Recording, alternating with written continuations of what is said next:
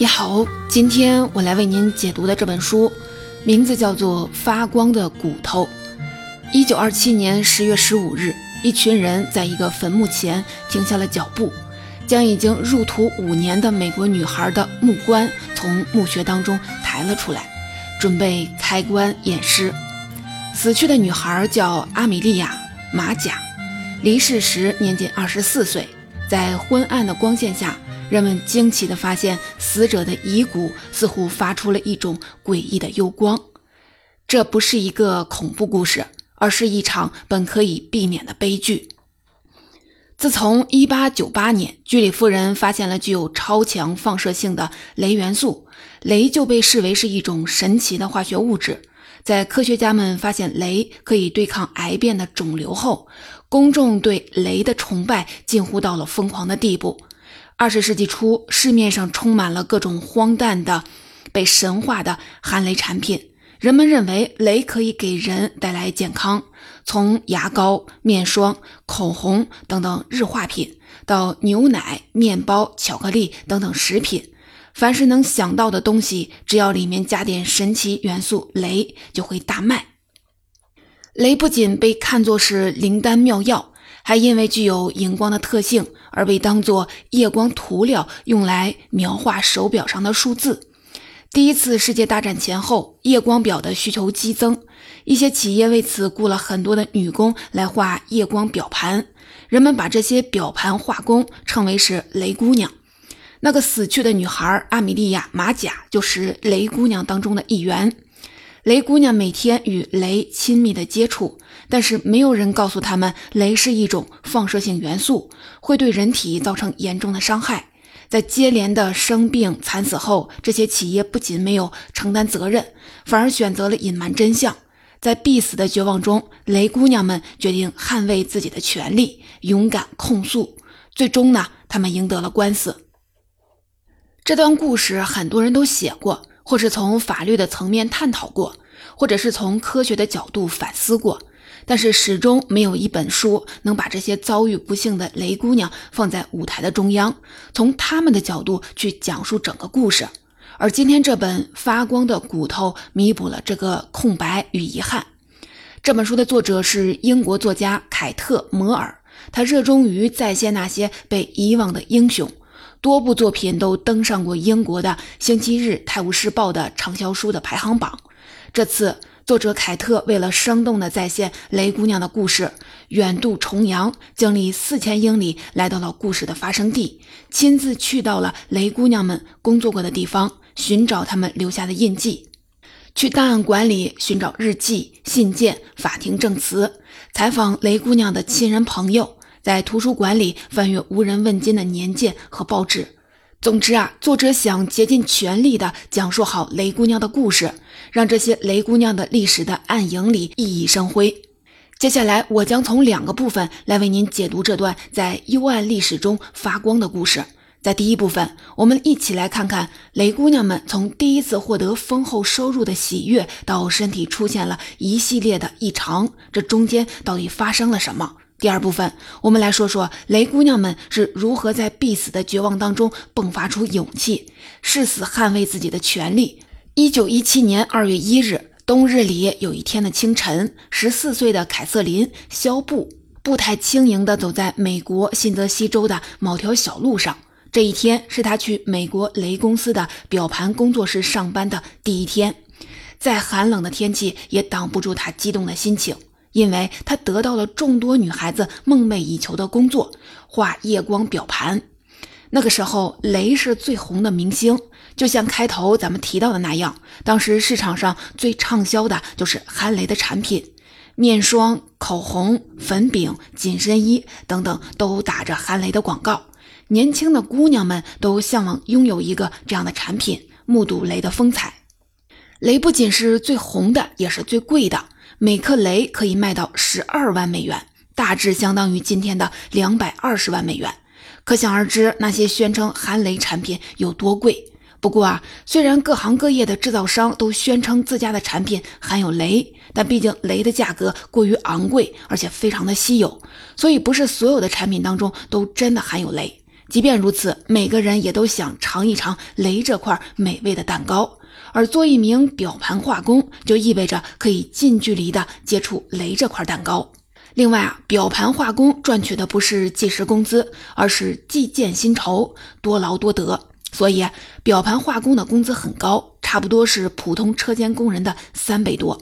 在女性工薪阶层当中，表盘化工的收入排到了前百分之五，平均每周收入二十美元。收入最高的画工年薪可达到两千零八十美元，大致相当于今天的四万美元。这是一笔非常可观的收入。谁要是得到了这份工作，那就是上天的宠儿，幸运之极。凯瑟琳·肖布此时已经来到了表盘工作室的门外，紧张又兴奋地敲了敲门。进门后，他立刻被眼前的景象震撼到了。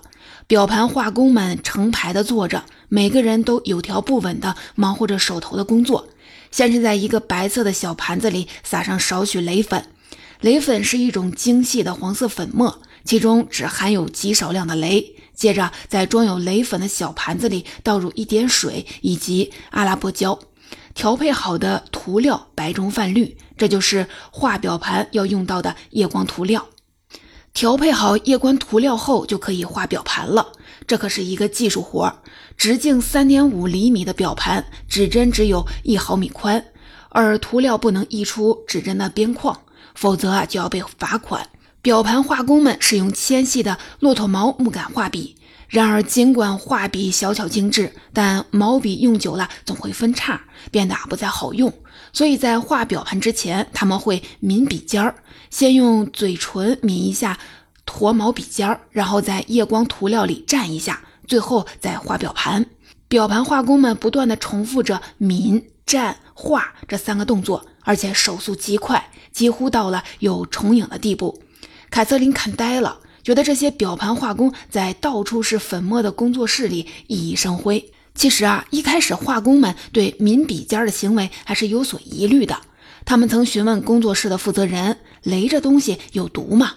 负责人对此的答复是：“没毒，并表示雷非常的安全，根本没必要担心。雷是一种神奇的药物，如果说真会有什么影响，那一定是从中受益的。”很快啊，画师们就习惯了用嘴唇来抿笔尖儿，心里的疑虑也就消失了。依旧每天重复抿、蘸、画三个步骤。转眼过了两个多月，一九一七年四月六日，在一战当中采取中立立场的美国开始动摇了。国会投票来表决，同意美国参战。国会的决定导致夜光手表的需求量激增。为了满足战时需求，工作室决定招收新工人。这真是一个千载难逢的好机会，姑娘们都急不可耐地向朋友、自己的姐妹以及亲戚家的女孩子推荐这份好工作。一时间，工作室里充满了生机，姑娘们通宵达旦的工作，每周七天，天天如此。为了支援国家战争，她们不觉得辛苦。辛苦之余，年轻的姑娘们总能找到零星的时间享受生活。或是互相的打趣，或是一起分享食物。她们最喜欢的游戏是把自己的名字和地址刻到表盘上，这样就可以给佩戴这只手表的士兵传达消息。有时候，他们真的能收到士兵们传来的信息。雷姑娘们在窗外如期夜幕的衬托下，像一群光芒四射的精灵，在工作室里彻夜不眠。但他们不知道的是，此时他们就像是一个个计时器，正在倒数着自己生命里所剩无几的秒数。时间一晃，来到了一九二一年，一系列奇怪的事情发生了。不知为何，阿米莉亚·马甲最近总感觉有一颗牙疼痛的难忍。把那颗牙拔掉之后，留下的牙洞也迟迟的不见愈合，一直隐隐作痛。他虽然觉得有点奇怪，但是也没多想。等他回过神来，便继续的画表盘了。可是疼痛并没有减轻，反而愈加强烈，简直让人无法忍受。于是这一年的十月，在朋友推荐下，阿米莉亚来到了约瑟夫·克内夫医生的诊所，想让这位医术高超的牙医尽快的结束自己的痛苦。可惜啊，治疗丝毫没有发挥作用。无论采取什么样的治疗方法，都阻挡不了病情持续的快速的恶化。阿美莉亚的牙齿一颗颗的自动掉了下来，口腔里到处都是红色的溃疡面以前爱说爱笑的她，现在痛苦到根本笑不出来。让阿美莉亚痛不欲生的不只是牙齿，他的下颚骨、臀部、脚都开始疼痛。更匪夷所思的是，有一次的检查，科内夫医生截了一下阿米莉亚口腔下半部分的骨头，竟然在手指的触碰下断成了两截。阿米莉亚再也撑不住了。一九二二年九月十二日的下午五点，他的口腔突然大量出血，出血速度非常的快，血顺着嘴角就溢出来，流过了他那张饱受疼痛折磨、抽搐不已的脸。阿米莉亚去世了，年仅二十四岁。没有人知道到底是什么夺走了阿米莉亚的生命，谁也没有怀疑是雷的问题。就在这一年二月，还有报纸报道雷可以食用，雷具有延年益寿的功效。更可气的是，阿米莉亚最后的死亡原因显示她死于梅毒。生病的不止阿米莉亚马甲一个人，很多曾经在美国雷公司的表盘工作室做过表盘化工的姑娘，陆陆续续都出现了问题。这些名字包括凯瑟琳·肖布。格雷斯·弗莱尔、金塔、麦克唐纳、玛格丽特·卡洛等等，他们有的牙齿开始出现了这样那样的问题，有的后背和双脚莫名的疼痛，还有的出现了贫血的症状。可是没有医生知道这群雷姑娘怎么了。医生们或是诊断为口腔炎，或是诊断为鳞骨性颌骨坏死，但没有一个医生诊断为雷中毒。到了1924年，生病的人越来越多。姑娘们无一不是用自己苍白无力的手捂着脸颊，询问自己到底出现了什么问题，眼里流露的全都是无法掩饰的痛苦。曾经有医生怀疑是不是存在某种职业病，但是美国雷公司给出的答复却是，公司在整个存续期间一共雇佣了一千多个员工，在这个基数上死几个员工情有可原，而且很多化工早就辞职了。根本不能证明他们生病是因为在雷公司工作导致的。总之，表盘化工不是一个风险职业。即便美国雷公司否认姑娘们生的病和公司有关，但是雷姑娘们所遭受的痛苦还是引起了社会的关注。有人写信给劳工部，表达了深切的担忧，希望劳工部可以展开调查。但是劳工部以证据不足、没有理由这样做为由拒绝了。事态的发展陷入了僵局，医生无从诊断，致病原因没有线索，没有人愿意采取行动去调查到底发生了什么。不过，僵局很快就被打破了。打破僵局的正是美国雷公司。随着越来越多的化工病倒，大量化工选择了辞职，生产陷入了停滞。不久后，美国雷公司的高管们决定展开一项调查，以确定工作当中是否存在危险因素。公司委派塞西尔·德林克以及他的妻子凯瑟琳·德林克展开了调查。塞西尔·德林克是医学博士，同时也是职业病领域公认的权威。德林克夫妇两个人在1924年的4月到5月期间展开了两次充分的调查。他们询问了雷姑娘的健康情况，进行了彻底细致的体检，然后又检查了工厂运营的各个环节。一系列的调查结束后，德林克夫妇在六月三日向美国雷公司提交了完整的报告。雷公司将调查结果汇报给了劳工部。由于报告的原文很长，美国雷公司并没有附上完整的报告，只是以表格的形式列举了体检的结果。表格显示，员工的血液检查基本正常。劳工部看了这个表格后，认为美国雷公司清白无辜，所有表盘化工均不存在任何健康问题。这无疑给美国雷公司发了一份健康证明书。可真实情况是这样吗？德林克夫妇完整的报告当中，难道写的真的是所有表盘化工均不存在任何健康问题吗？答案很明显，当然不是。德林克夫妇的报告当中明确的写道：夜光涂料当中唯一能造成伤害的成分一定是镭。镭一旦在骨骼当中沉积，必定会给人体造成严重的损伤。美国雷公司雇员的血液检查结果没有一份完全正常，一切问题的根源都是镭。德林克夫妇已经下了断言。现在看来，血液检测基本正常，还真是一个巧妙的总结。美国雷公司不是不知道雷的危害，毕竟公司的创始人之一曾经就做过居里夫人的学生，雷有什么危害，他们一清二楚。为了利益，雷公司选择了刻意隐瞒了真相。这次的调查只是想借专家之名为自己开脱罪名罢了。然而啊，任何真相都是藏不住的。一九二五年的六月，首席法医马特兰医生和另一位专家发明出了两种测试雷的办法。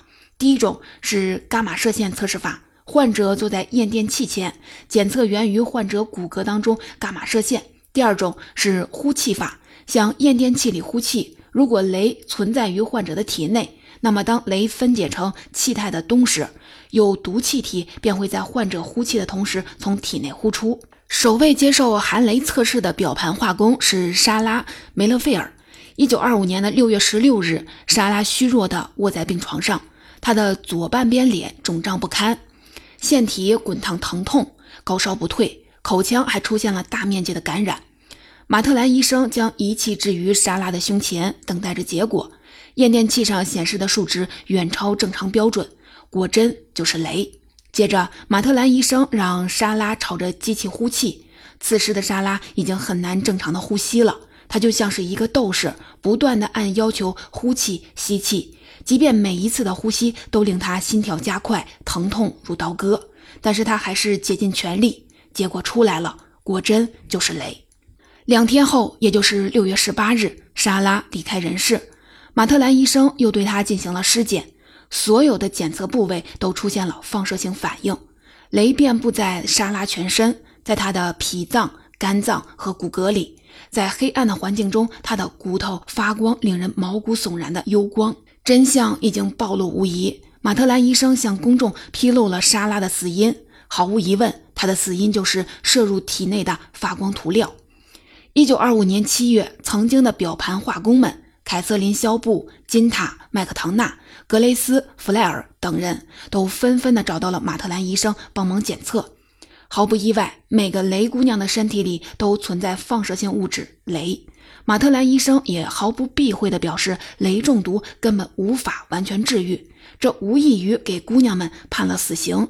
但至少这一次，他搞清楚了病因，不用在黑暗当中继续的摸索了。与此同时，他们也获得了为自己而战、为正义而战的武器和勇气。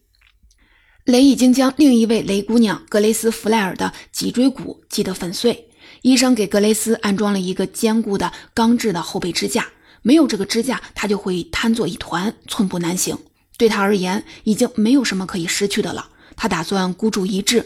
格雷斯找到贝里律师，在贝里的帮助下，格雷斯于1927年5月18日正式起诉美国雷公司。消息一出，凯瑟琳、金塔、阿尔比娜、艾德娜纷纷站出来，想要和格雷斯一起为正义而战，为自己而战。1927年的夏天。五个必死女人的诉讼案拉开了帷幕。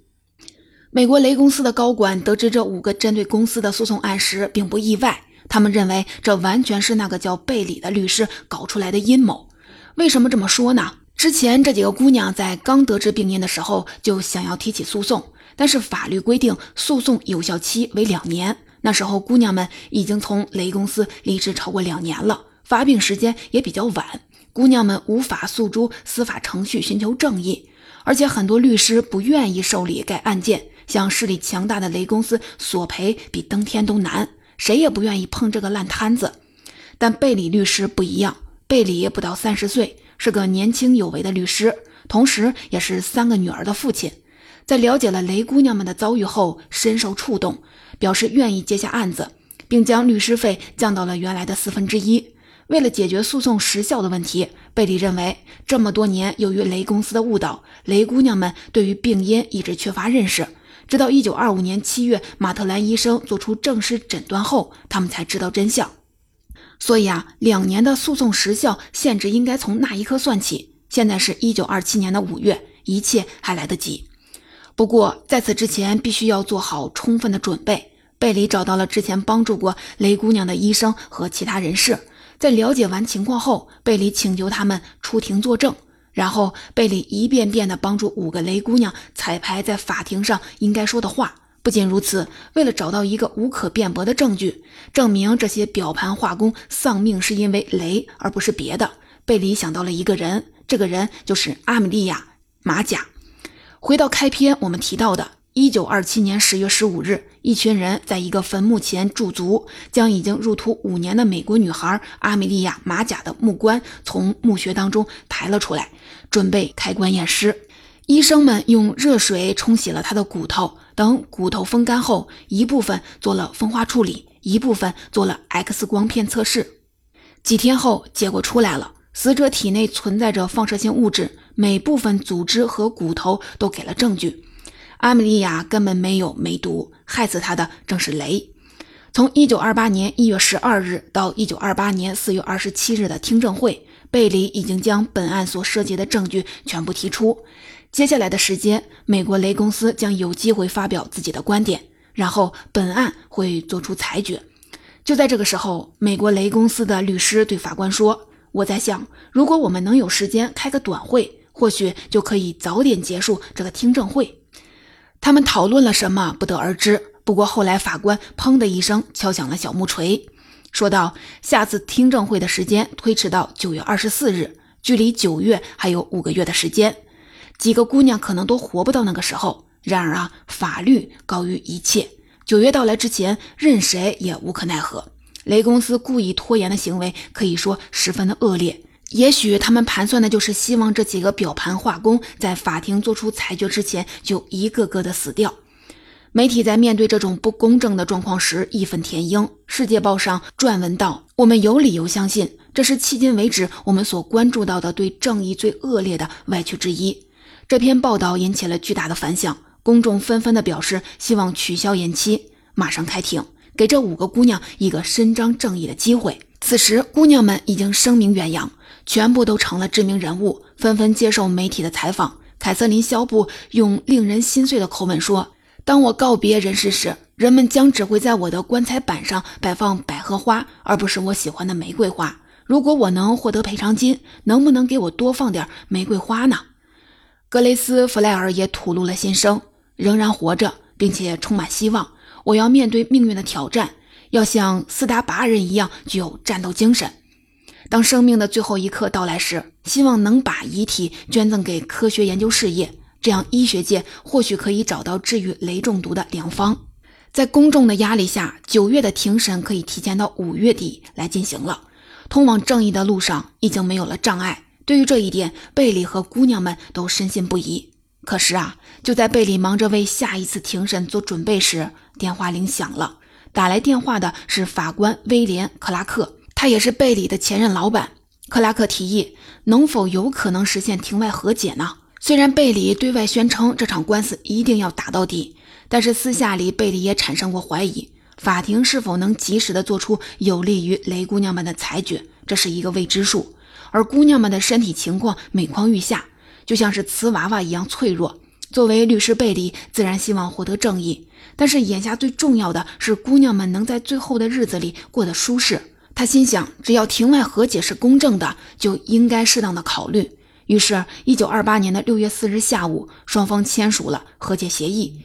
尽管困难重重，但姑娘们还是让公司承担了责任。美国雷公司将一次性的支付一万美元的现金赔偿，大致相当于现在的十三万美元。此外啊，每年还要提供六百美元的补助金，大致相当于现在的八千美元。并支付过往及未来的医疗费用，以及所有的诉讼的相关费用。美国雷公司虽承担了责任，但始终否认有罪。他们认为公司不存在任何的疏忽行为。在他们看来，同意庭外和解纯粹是出于人道主义。不管这些表盘化工为何生病，公司都希望帮助他们获得康复。虽然这不是最好的结果，但姑娘们也算取得了一个相当了不起的成就。她们从来没有想过会活着看到这一天。姑娘们非常感激贝里律师为他们做的努力。在经历了漫长的等待和煎熬后，他们终于可以重新享受生活了。有了赔偿金，他们可以获得更好的治疗，可以偿还之前欠下的债务，甚至还可以和家人一起去度假旅游。当然了，除了让自己生活变得更好。姑娘们也表示，更重要的是希望这个案子可以为数以百计饱受煎熬的表盘化工提供一个范例。可是好景不长，一九二九年，表盘诉讼案实现庭外和解不到一年的时间，美国雷公司就打算毁约了。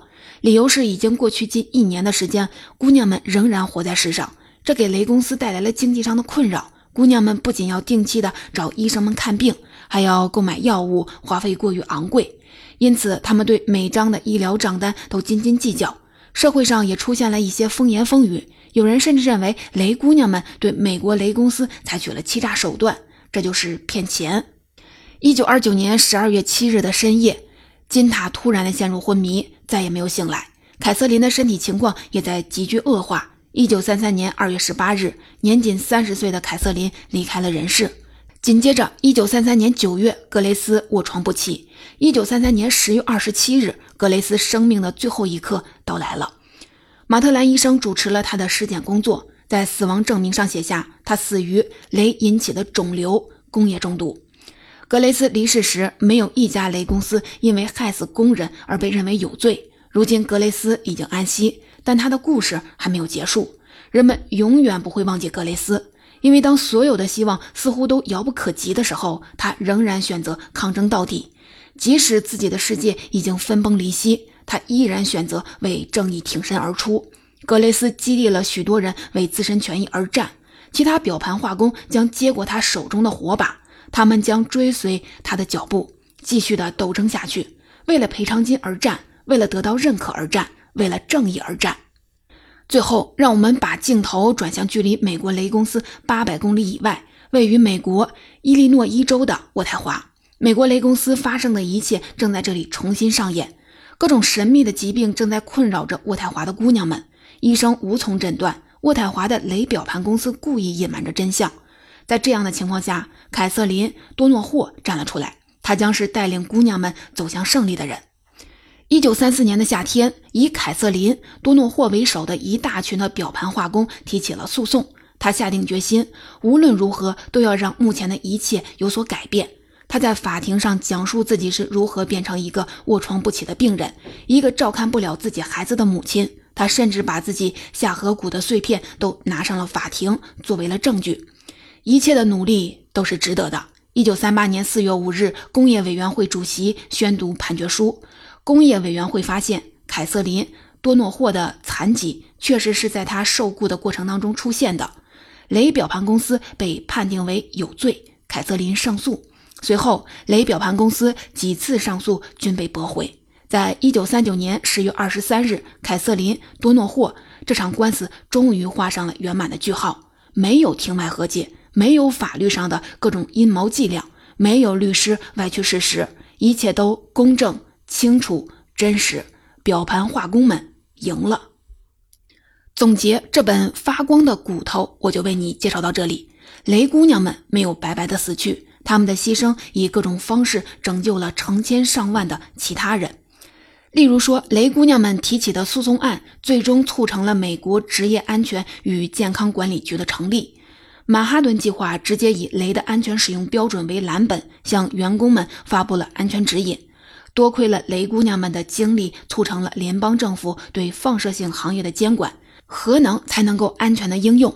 另外啊，雷姑娘们对医学研究的发展也做出了难以估量的贡献，成千上万的表盘化工都参与了医学研究，甚至死后还把遗体捐赠了出去。科学家们逐渐的意识到，镭是一种狡猾顽强的元素，镭和钙的化学性质极为相似。因此啊，一旦人体吸收了镭，镭就直奔骨骼而去，将骨骼作为最后的沉积点。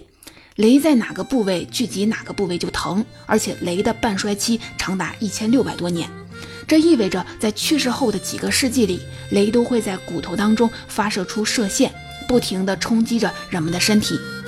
到底有多少表盘化工死于镭中毒，我们不得而知。但是雷姑娘们给我们留下的宝贵的遗产，后人不会忘记。雷姑娘的故事细节在这本书当中还有很多，在短短的三十分钟讲述当中无法的全部展现。如果你对这段历史感兴趣，不妨啊找来原书细细的品读。